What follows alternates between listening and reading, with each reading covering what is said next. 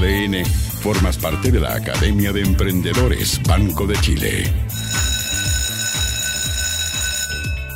Suena el timbre y parte la última clase de este año con el profesor Cristian Arcos. ¿Cómo está, profe? Hola, Leo, ¿qué tal? ¿Cómo les va? Todos, todas, todes. Me imagino que esto es una clase épica, pues la última del año o...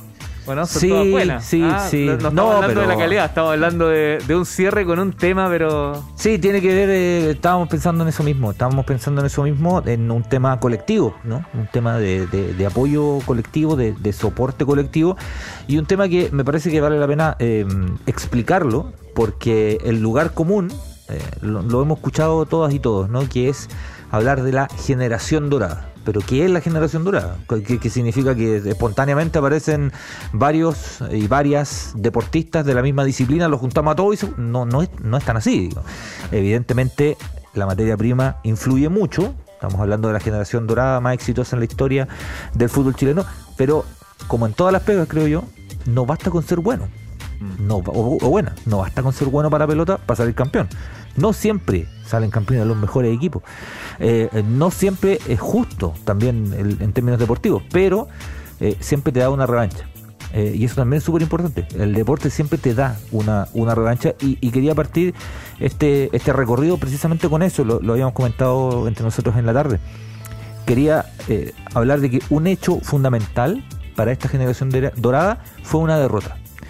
El año 2014, esta selección, eh, la mayoría de estos futbolistas que todavía están defendiendo la camiseta de la selección chilena, eh, todavía no estaban ni en el Barcelona, ni en el Arsenal, ni en el eh, Manchester United, ni en el Bayern Múnich, pero ya tenían carreras importantes. Claro. Eh, juegan el Mundial de Brasil 2014. Hacen un buen Mundial. Chile llega bien al Mundial, hace una buena clasificatoria, hace, hace buenos partidos, vuelve a ganar después de muchos años, le gana a España, elimina al campeón del mundo y se topa con Brasil. Y está a punto de eliminar a Brasil y pierde. Pierde en lanzamientos penales. Eh, eh, lo recuerdo y, y duele igual como en el momento. O sea, y, y el palo de Pinilla en el último minuto de la largue. Bueno, en fin. Ese día, ese mismo día, el plantel se reúne en Belo Horizonte, en el, en el camarín y después en el lugar de concentración que estaba aproximadamente a unos 10 minutos en, en bus. ¿no? no habló nadie al principio. No hablaba nadie, todos destruidos por la, por la eliminación. Resulta que en la conversación interna, este grupo de futbolistas estaba convencido de que ellos eran la generación más importante de la historia del fútbol chileno. De que podían llegar a ser la generación más importante del fútbol chileno. Y ese día, en medio del fracaso, empiezan a tomar la palabra de a poco. Ahora primero el entrenador, que era Jorge Sampaoli, y habla el asistente, que era Sebastián Becachese, y le dice a los jugadores si alguien quiere comentar algo. Y empiezan a aparecer las voces de los liderazgos, ¿no? Claudio Bravo, Gary Medel, Marcelo Díaz en aquel tiempo estaba en el grupo, y se juramentan. Esto podría no haber resultado, ¿no? Se juramentan para ser la mejor generación de la historia, para que nos consideren la mejor generación de la historia, no basta que nos, la, la- la convicción propia, tenemos que ganar algo. Tenemos que ganar algo. Tenemos que ganar un campeonato. Y ya se sabía que la siguiente Copa América era en Chile, el año 2015. Y ahí me parece que se produce un, un punto de inflexión para mucha gente. Mucha gente dentro de los que jugaban, eh, mucha gente dentro de los que jugaban menos, eh, mucha gente en el cuerpo técnico que se mantuvo y, e incluso en la dirigencia tan vilipendiada años después, porque el presidente de la NFP era Sergio Jadwe, el inefable Sergio Jadwe. Eh, pero también se produjo, creo yo, un punto de inflexión incluso en la afición, ¿no? Eh, y a partir de ahí, una generación que está compuesta de efectivamente un montón de muy buenos jugadores, más o menos en un rango de la misma edad, más o menos, hay algunos que son un poco mayores como Claudio Bravo, hay algunos que son eh, más jóvenes, estoy hablando de los históricos, ¿no? Como Charles Arangui, el resto se ha ido, se, ha empezado a sumar. Eric Pulgar, eh, ahora Brereton, en fin, se han, empezado a sumar. Pero en ese grueso de, de futbolistas, que son muchos, son como 7, 8 jugadores que todavía siguen jugando por la, por la selección, bueno, eh, asumen aquello, eh, empiezan a limar asperezas, que no fueron pocas, que no fueron pocas. ¿Que, que quedaron en el tiempo o particularmente en el Mundial? de que tienen que ver con las personalidades muy diferentes de, de- de cada uno. Y esto yo creo que puede ocurrir en muchos grupos humanos. Cuando tú tienes grupos humanos de gente que tiene mucha calidad y todo, pero personalidades fuertes, no es fácil. Eh, y de pronto, quien comanda estos grupos humanos tiene que hacer, tener muchas habilidades blandas para hacer que convivan estos grupos de muchos liderazgos. Y ahí de pronto aparecen liderazgos que son diferentes aparece el liderazgo muy marcado, por ejemplo, de Claudio Durado, de Jan Bosellur, tipos que tienen mucho, mucho peso. Pero aparecían otros liderazgos, el de Matías Fernández, por ejemplo, que era un tipo mucho más piola, que era un tipo que todo el mundo lo quería. Y él era una especie de bisagra para todos los, para todos los problemas. Eh, y pasaron coyunturas relevantes. Arturo Vidal, el choque, Ferrari, el auto. ¿Cómo logras que ese grupo no se desplome en una situación como esa? Tiene que ver con el aunar esa serie de conceptos. Y otra cosa que yo quería agregar era que esa generación es capaz de convivir con tipos de realidades muy distintas. El que viene del norte, el que viene del sur, el que era más chico, el que tenía muchas lucas, el que no tenía tantas lucas, el que tenía más personalidad, el que tenía menos personalidad, el que nunca había vivido en Chile, Mico Albornoz se suma a este equipo y sale campeón en el 2015, eh, que casi no hablaba castellano, el que era medio payaso, Jorge Valdivia, siempre fue medio divertido, eh, y eso también es un modo de liderazgo también, ¿eh? Medio divertido, el que desactivaba de pronto cuando la situación estaba media tensa, es importante tener ese tipo de, ese tipo de voluntades, ese tipo de liderazgo, no todo fue perfecto, por supuesto que no, Eh, no estamos hablando acá, no estamos santificando a nadie bajo ningún concepto, sino cómo hacemos en un grupo de veintitantas personas que esto termine engranado de manera tal de que efectivamente puedas cumplir lo que te prometiste, que es ganar algo para ser la mejor generación de la historia. Y la ganaron dos veces.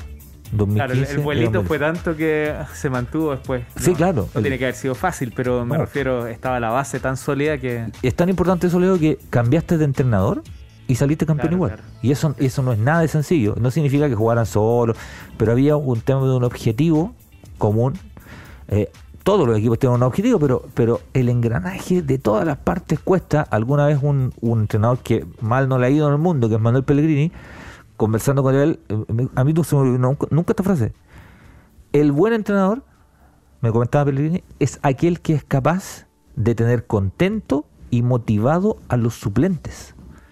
Porque los titulares están felices siempre. Sí. Si juegan siempre, ganan más plata, salen en las portadas de los diarios, eh, le hacen más entrevistas, su tasación es más. Pero ¿cómo haces para mantener motivado, arriba, encendido al suplente y que sienta que es parte del equipo? Tú no sales campeón con 11. En el caso del fútbol, en el caso del básquet con 5, bueno, sumemos la, la disciplina que sea. En los deportes colectivos, tú no salís campeón con 11. Aunque los 11 sean muy buenos, ¿eh? sales campeón con 20, con 23, con 25, con el grupo completo, con 18. Eh, y eso, bueno, eso es una generación al final. No es solo la suma de buenos jugadores. Es objetivo común, es engranar realidades distintas, motivaciones distintas, formas de ver la vida diferentes. Formas de ver la vida diferentes. ¿Sabes qué, profe? El. Bueno, este curso ha buscado siempre vincular los aprendizajes del deporte con el mundo del emprendimiento. Y mientras me contabas esto épico del- de, de- de esta generación dorada, tú sabes que, que una empresa unicornio es aquella empresa valuada en más de mil millones de dólares. Y en Chile hasta hace un año no teníamos ninguna. No había ninguna. Y estábamos acercándonos a una cuando Corner Shop fue, fue mm, eh, intencionada para ser comprada por Walmart. Y estaba todo listo. Y estaba, estábamos abriendo la champaña, como se dice, estaba todo. Y se cae la, negociación por un tema eh, de, la regulación económica en México, donde Walmart estaba haciendo esta, compra. Y ellos también tuvieron, sin un camarín, sin, pero también con las personas, porque aquí no son solo los fundadores, también son los inversionistas y otras personas, dijeron, de esto vamos a aprender y vamos a salir más fortalecidos. Y vamos a cerrar una venta mucho mayor a la que podríamos haber cerrado con Walmart. En vez de caer y sentir que perdieron la oportunidad, eh, decidieron salir adelante. Y 11 meses después los compra Uber por el triple del valor que los iba a comprar eh, Walmart. Eh, y también buscando, intencionando, no bajaron los brazos, trabajaron más que nunca, crecieron con, con su equipo. Es increíble cómo, cómo del dolor puedes sacar este tipo de aprendizaje y fortaleza. Habitualmente el lugar común lo indica, pero no significa que no sea cierto, que de las crisis salen oportunidades. Eso es, eso es real. Es real en los emprendimientos, es real en los deportes, es real en cualquier tipo de trabajo. Cuesta montones, porque en ese minuto, yo, yo, estaba ahí ese día en el estadio. Eh, y, en ese minuto no te hablaba nadie. O sea, no, y tú decís, estos tipos ganan mucha plata, están acostumbrados. Sí, pero cuando perdí un partido te toca en la fibra, ¿no? O sea, eh, eh, y lo otro que, que para mí es súper eh, importante es cómo tú logras hacer convivir liderazgos diferentes, porque los liderazgos son diferentes. Hay algunos que chocan mucho y no es fácil. la administración de las voluntades. Ahí un buen líder eh, que está a cargo, en este caso que puede ser un entrenador, puede ser un presidente de federación y todo, no es el que te dice que sí a todo tampoco. No, no lo es. El que es capaz de hacer que convivan estas personalidades que de pronto pueden chocar o algunas que son extremadamente diferentes. Hay un grupo que son más callados, otro grupo que son más, más, habladores, otro grupo que son más peleadores, pero tienen un gen competitivo. Entonces, que, que, bueno, que se explica en las carreras individuales que han tenido, porque no sacaban nada con tener individualmente estupendas carreras tenían su lugar en la historia súper bien ganado. Pero le faltaba lo colectivo y eso es lo que ellos sentían. ¿Qué saco yo con jugar en el Barcelona si con la selección no gano? ¿Qué saco con jugar en el Bayern Múnich si con la selección no gano? En el póster tiene que decir Chile campeón. Mm. Entonces ahí había una motivación extra, ¿no? Eh, podía no haber resultado, ¿eh? el fútbol es así, tocan el palo, palo pinilla y se va para afuera en vez de que se fuera para adentro. ¿Qué pasa si ese palo va adentro? La historia cambia, cambia completa. Eh, pero como decía también otro, maestro que lo hemos hablado muchas veces acá, Marcelo Bielsa, en el camino está la recompensa. Mm. En el camino está la recompensa. Ganar, quieren ganar todos. Todos quieren ganar. Ahora, este mismo equipo hay momentos también, porque no fue la misma actitud, eh, a modo de pregunta. Me ¿Mm? corrige si no es, si estoy mal, pero no es la misma actitud o algo pasó que en el fracaso del, 2018, si lo podemos llamar así, no lograron eh, levantarse y después vino una seguidilla de justamente ese camarín se rompió, se eh, estas asperezas no se limaron y sí se, se enfrentaron y vino como un proceso bastante oscuro para la selección. Yo creo que conversando con ellos me parece que la conclusión que ellos sacan es precisamente que lo peor no fue haber perdido los partidos, porque los partidos de fútbol se pueden perder. Esto es fútbol lo peor es que eh, se perdieron solos, digamos, en el sentido de que el grupo perdió el foco. Con un foco, eh, con un objetivo, si tú pierdes, es parte del juego. Es parte del juego y como dices tú, eh, se perdió en Brasil 2014, pero el foco estaba ahí. Entonces no costó levantarse, pero el foco nunca se diluyó. Acá en algún minuto se pierde ese foco y empieza uno para un lado, empieza otro para el otro, empieza uno aquí, se empiezan a tirar indirectas de aquí para allá, que yo no voy si juega este, que si este juega yo no voy. Un liderazgo también algo difuso, eso también es importante porque Súper importante, un, liderazgo que nadie sabía quién era el entrenador, cuántos se demoraron en estar, después el entrenador que llega no los llama a todos, sino que a uno no lo voy a llamar porque le cae mal al otro y toma partido, en fin.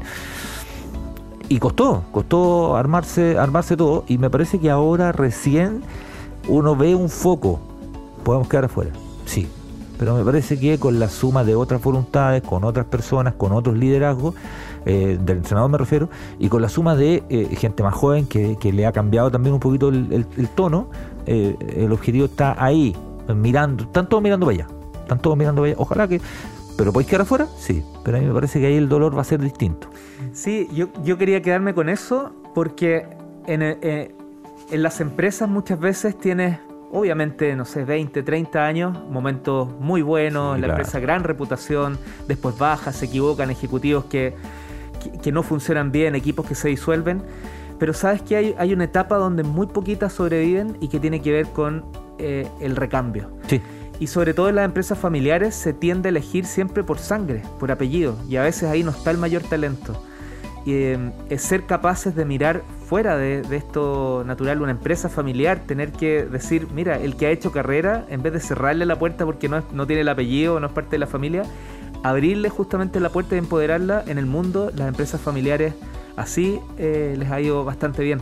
Me parece que acá ese punto que comentabas del recambio ya es una ganancia. Es una ganancia y te voy a poner dos ejemplos, uno bueno y uno malo. Vamos a partir con el malo para que sea cronológico, para, que, sea... En algún minuto pudo haber jugado por la selección chilena un jugador argentino cuyo padre era chileno, Mauro Zárate, que estaba jugando en Inglaterra, súper buen jugador. Se tanteó el terreno en el camarín. Era la época en que estaban unos peleados para allá, otros peleados para acá. y- No, sabéis que no, porque no nos gusta que venga gente de afuera. Reglamentariamente podía. ¿eh? No nos gusta que venga gente de afuera, que nosotros llevamos todo el carro para allá, que somos nosotros, nadie más juega. No llegó.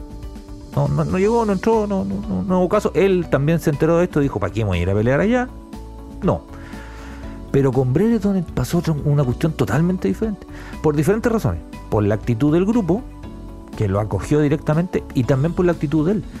Lo de Brereton es súper difícil. Brereton no habla una palabra de castellano. No, no hablaba nada, nada, nada. Ahora se sabe un par de garabatos, pero no, no hablaba na- nada de castellano. Sin embargo, el grupo lo acoge y el grupo ve también en él una actitud eh, diferente de sumarse. De sumarse, de llegar medio piola. Y, y- y hoy día Brereton es- no solo es titular, sino que debe ser el jugador más querido de la selección, por lo menos en este año. ¿no? Se, se ha, produ- se ha producido con él un fenómeno muy difícil de explicar. De, de hecho, yo no tengo una explicación muy clara de por qué eh, queremos tanto a, a, a Brereton. No, es solo porque meta goles. Porque viene de familia emprendedora, pues. También, Ah, pues bueno, sí, revisamos la pues, historia. la- la- revisamos la historia en su minuto, la familia allá en, en Penco, Sí, pues. en el sur. Eh, no es solo porque meta goles. Hay un montón de jugadores que meten goles. Montones. Pero algo tiene. Algo tiene que, que cae bien, que entra bien. Y, no solo en nosotros. ¿ah? Esto yo lo, converso, lo he conversado con los jugadores. Algo tiene que cae bien en el grupo. Lo adoran. Lo adoran, o sea, lo ven correr como loco, lo ven correr como bestia, eh, y si se cae va de nuevo y trata de aprender castellano y no se enoja y está ahí y todo. ¿Va a meter goles siempre? No. ¿Va a jugar siempre bien? No. ¿Va a clasificar Chile siempre? No. Pero hay, una, hay un doble vínculo ahí, me parece. Profesor, muchas gracias por este, por este ramo que nos ha entregado. No- de verdad, no sé, no sé si existe antecedente, precedente, pero, pero me parece que no se había juntado el mundo del deporte con el mundo del emprendimiento de una forma tan, tan tácita como, como lo hicimos aquí. Ahí, ahí estaremos, po, ahí estaremos. Te quiero agradecer todo- todas estas clases y bueno, veremos cómo seguir durante... Ahí estamos eh, preparando algunas maldades para seguir en, en, en- en enero por lo menos. Profesor Cristian Arco, muchas gracias, que estés muy bien. Chao. En ADN, formas parte de la Academia de Emprendedores Banco de Chile.